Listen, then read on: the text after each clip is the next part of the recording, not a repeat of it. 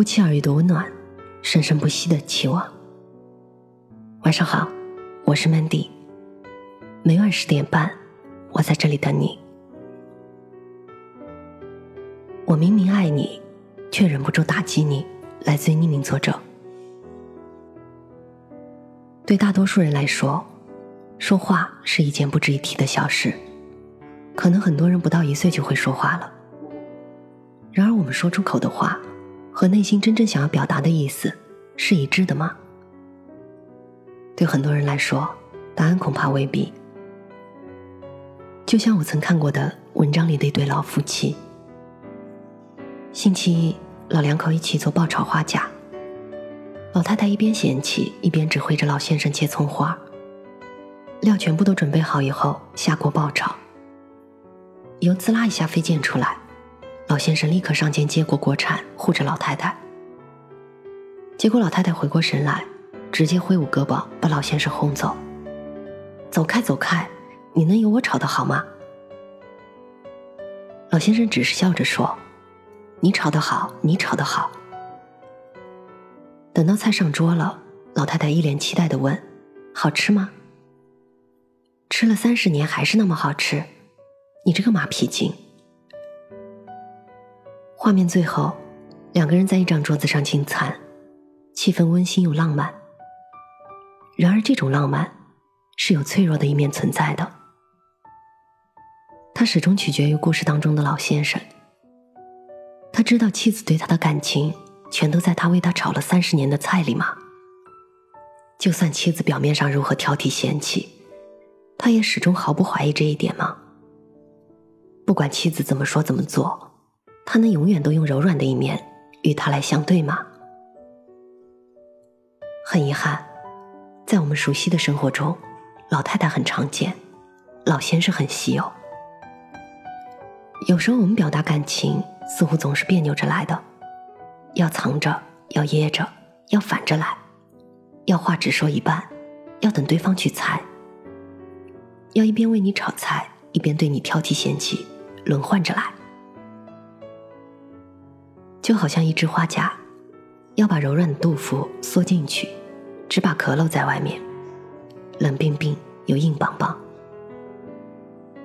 所以才会有那么多的言不由衷，有那么多的口是心非，还有那么多的伤感情的刀子嘴。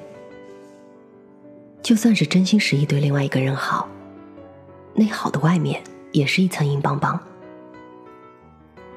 我曾经也是这样的人。高三最后的那个学期，我妈说好会回来照顾我，结果工作临时出了一点问题，拖了一个月还没有搞定。我自然是很生气的。最后一次打电话，一边满心期盼着她能过来，一边满腹委屈，然后凶巴巴的对她说：“那你就不用来了吧。”我妈也没有说什么，就那样淡淡的回来了。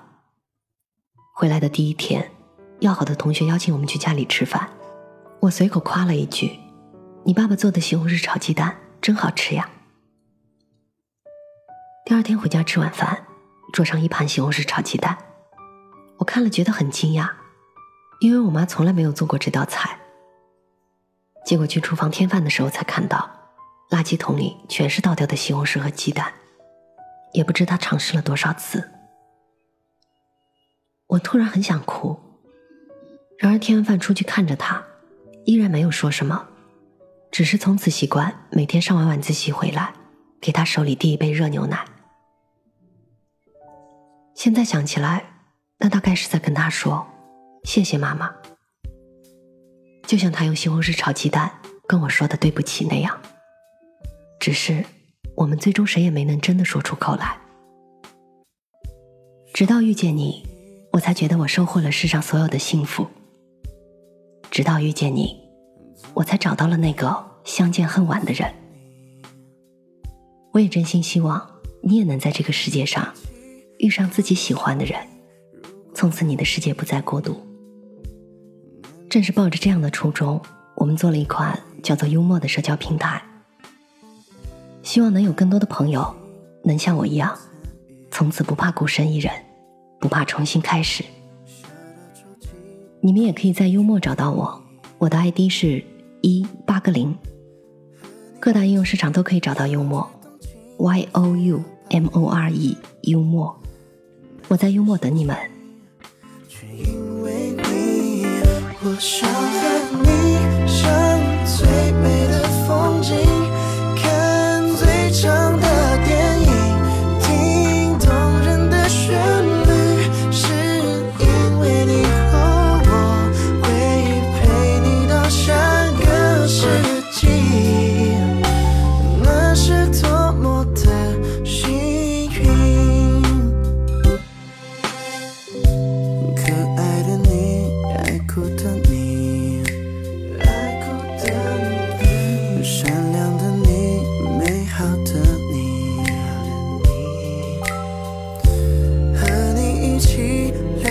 过去说起曾经那些画面都是你